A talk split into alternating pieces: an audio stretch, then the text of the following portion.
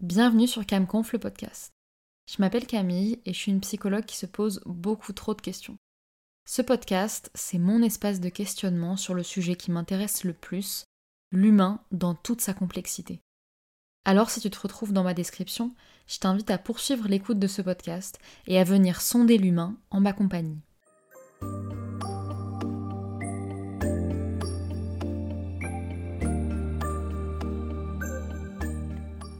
Bonjour tout le monde, bienvenue dans l'épisode 5. Alors de quoi on va parler aujourd'hui? Je pense que vous avez une petite idée, étant donné mon petit teaser en story Instagram il y a quelques jours. On va parler conception de l'intelligence. Est-ce que vous saviez que votre propre conception de l'intelligence et vos croyances de manière générale sur vos capacités intellectuelles avaient un grand impact sur votre potentiel d'apprentissage et même plus largement sur vos comportements? Et oui, nos croyances personnelles sur nos capacités ont un impact bien plus grand qu'on ne le pense sur nos apprentissages futurs.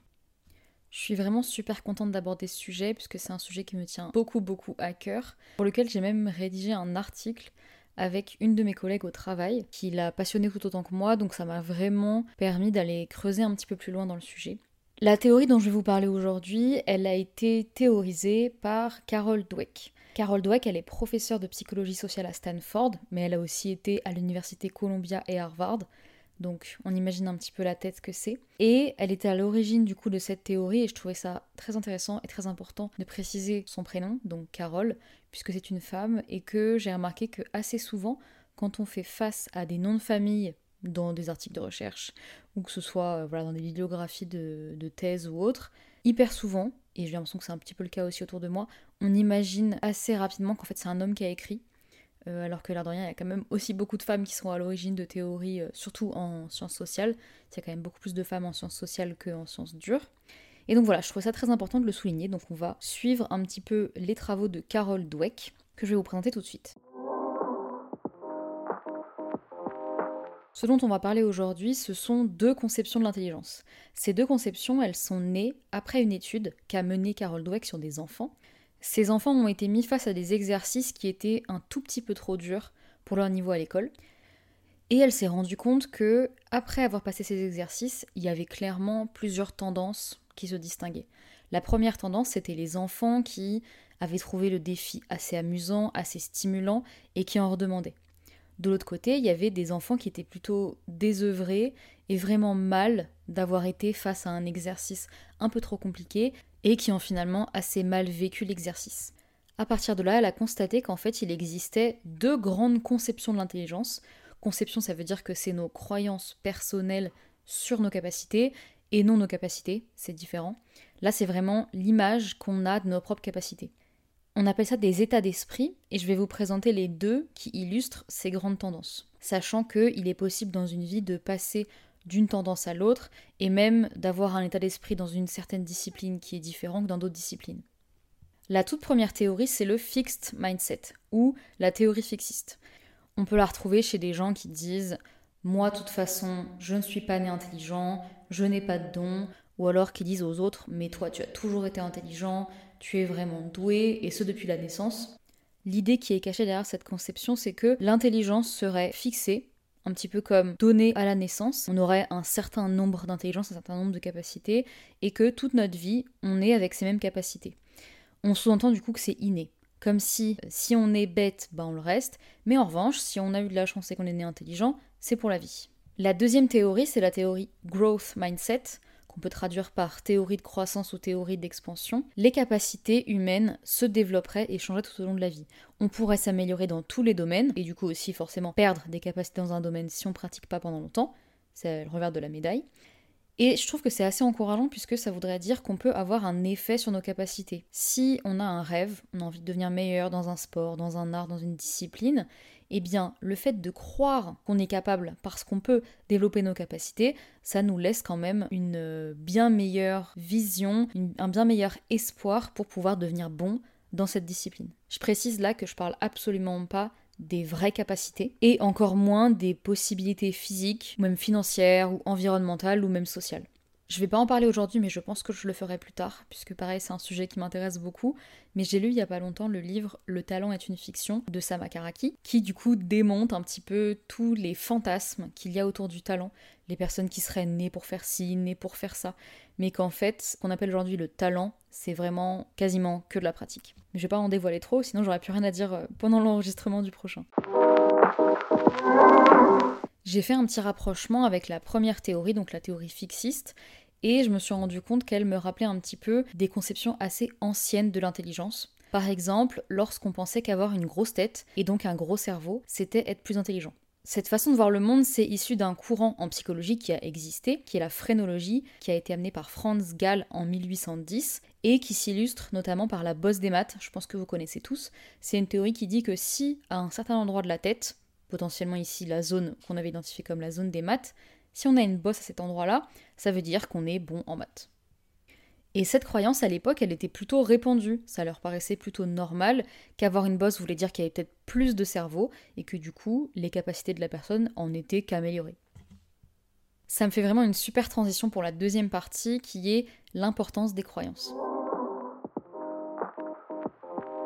Je pense que vous n'êtes pas sans savoir, mais nos croyances, elles dirigent vraiment tous nos choix et toute la perception de notre vie. Si on croit qu'une chose, un livre, une culture, une personne est judicieuse et bonne, alors on va tendre à vouloir faire des actions qui justifient la croyance qu'on a. Nos croyances impactent donc de manière assez importante nos systèmes de valeurs et toutes nos représentations mentales. D'ailleurs, le système de croyances, c'est le système qui est vraiment le plus difficile à modifier chez l'humain, car elles sont ancrées et que nos comportements justifient nos croyances. Donc il faut qu'on soit en cohérence. Telle croyance, tel comportement, telle croyance, tel comportement.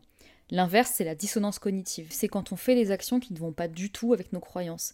Par exemple, on pense que la cause animale est une cause juste et, fiable dans laquelle on devrait s'investir, mais à côté de ça, on achète de la fourrure ou alors encore on, on mange des animaux. Mais là, c'était vraiment une petite digression. Pour en revenir au sujet de l'importance des croyances et pour faire le lien avec la santé mentale, un grand nombre de maladies mentales sont associées à un système de croyances qu'on peut appeler erroné. Par exemple, dans la dépression, il y a la fameuse triade cognitive de Beck, dont j'ai parlé dans l'épisode précédent. Également dans des troubles du comportement alimentaire et dans les anxiétés, le système de croyance est un vrai pilier pour maintenir la maladie. Et à ce stade-là, est-ce que vous voyez où je veux en venir? Nos propres croyances sur notre propre intelligence peut avoir un impact assez énorme sur notre façon de nous comporter, de prendre des décisions ou encore d'apprendre de nouvelles choses. Une personne qui pense qu'elle n'est d'office pas capable d'apprendre un sport ou une discipline va se mettre tout de suite en posture d'échec. J'en suis pas capable, je suis pas à la hauteur, je suis pas fait pour ça. Et forcément, penser ça de soi, qu'on n'est pas à la hauteur, qu'on n'est pas bon, va pas nous aider à essayer d'aller apprendre cette nouvelle discipline ou ce nouveau sport, même si c'est à contre-coeur. Ce que je viens d'énoncer là, c'est bien sûr la personne qui est dans un état d'esprit figé et celle-ci, elle se concentre beaucoup plus finalement sur l'apparence qu'elle renvoie, celle de quelqu'un d'intelligent ou de talentueux, et cette personne, elle prend aussi beaucoup plus difficilement les feedbacks négatifs qui sont susceptibles en fait de remettre en cause toutes les croyances qu'elle a sur elle-même. Si elle pense qu'elle est intelligente mais qu'elle n'a pas réussi à faire cette tâche, le fait que la tâche soit échouée va remettre en cause toutes ses capacités. En revanche, si on le prend du côté de la personne qui a un esprit en croissance, un état d'esprit en croissance, cette personne va voir ses capacités comme pouvant s'agrandir et elle y croit vraiment. Donc, pour cette personne, le talent, c'est que le fruit de nombreux efforts et de nombreuses heures de pratique. Les personnes avec cet état d'esprit sont souvent friands de feedback pour s'améliorer et voient aussi beaucoup plus les échecs comme des opportunités. À propos d'apprentissage, un des concepts les plus forts en psychologie et en neurosciences de manière générale, c'est la plasticité cérébrale. C'est un concept qui nous apprend que le cerveau, il est plastique et donc il peut changer de forme, il peut aussi se réorganiser. Des zones qui servaient à quelque chose avant peuvent se modifier et servir à quelque chose après. Le cerveau peut aussi s'adapter aux différents apprentissages et ce tout au long de la vie. Je sais qu'on a beaucoup tendance à penser que ce sont les enfants, les bébés qui peuvent apprendre des choses, mais c'est pas vrai. On peut tous apprendre tout au long de notre vie. Et la seule variable, ça va être l'effort qu'on met dans l'apprentissage. Si vous avez bien suivi depuis le début, vous êtes peut-être fait cette remarque. Oui, mais c'est facile à dire, ce sont les personnes douées naturellement qui ont un état d'esprit en expansion Eh bien non, ou en tout cas pas au début, puisque c'est bien la pratique et l'effort qui vont faire que les personnes au growth mindset vont dépasser leur père à l'état d'esprit plus figé. C'est d'ailleurs ce qui est assez étonnant parce que si ces personnes à l'état d'esprit en croissance initialement n'avaient pas les meilleures notes, elles font quand même les meilleures performances à la fin. Et ça, ça s'explique parce qu'elles sont plus orientées vers l'apprentissage, vers le fait de s'enrichir, que vers le fait d'avoir des bonnes notes. Et ça s'explique également par la persistance dans l'effort, par une meilleure gestion du temps et par un maintien de la motivation dans le temps. Et à partir de là, si on va plus loin, si on imagine ces enfants qui ont un état d'esprit fixe et qui ont toujours cherché à être validés dans l'enfance par les bonnes notes, par les bons feedbacks, bah, qu'est-ce qu'ils deviennent quand ils sont plus adultes, quand ils sont grands, à toujours en fait attendre la validation extérieure? Eh bien le risque c'est d'en faire des personnes qui attendent toujours qu'on leur dise qu'ils sont intelligents, qu'ils ont des bonnes notes, et à toujours devoir les féliciter pour qu'ils soient un tout petit peu contents d'eux-mêmes. Alors comment faire à l'avenir pour s'aider soi-même et aider les autres? Tout d'abord, je dirais ne pas faire l'éloge de l'intelligence en elle-même, mais plutôt des efforts qui sont mis en place, des progrès des personnes ou encore des stratégies adoptées pour surmonter des problèmes. Plutôt dire bravo, je vois que tu as vraiment donné tout ce que tu avais pour résoudre ce problème, plutôt que dire bravo, tu as résolu le problème, c'est parce que tu es intelligent. Et puis ce qui est bien, c'est que ces stratégies, on peut agir sur elles, puisque ce sont les moyens. Et donc si on peut agir sur elles, ça veut dire qu'on peut aussi les modifier si on n'avait pas les bonnes stratégies. Et en deuxième axe de conseil, je voudrais aussi rappeler que faire des erreurs, c'est très très très très important dans les apprentissages.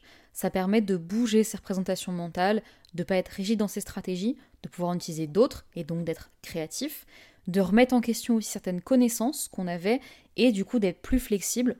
En fait, l'erreur, elle est extrêmement importante puisque lorsqu'on est en train de faire quelque chose, n'importe quelle action, et particulièrement lorsqu'on est en train d'apprendre quelque chose, le cerveau fait des prédictions. Et donc faire une erreur, ça vient casser la prédiction que notre cerveau s'était fait, et ça permet en fait d'ajuster notre apprentissage et d'affiner du coup les prédictions suivantes qui seront fonction des caractéristiques de la situation en elle-même.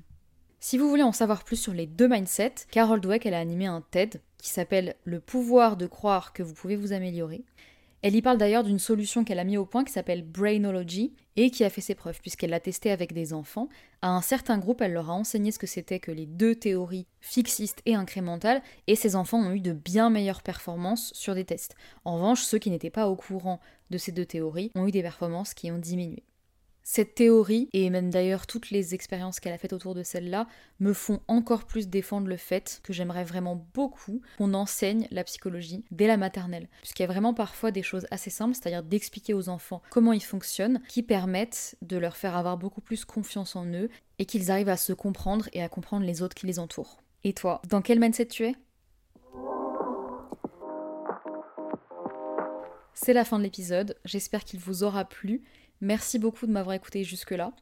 Je le redis, mais c'est vraiment un sujet qui m'intéresse vraiment, vraiment beaucoup. Je pense que j'en reparlerai d'ailleurs par la suite. Je vous dis à très bientôt pour un nouvel épisode. Bye bye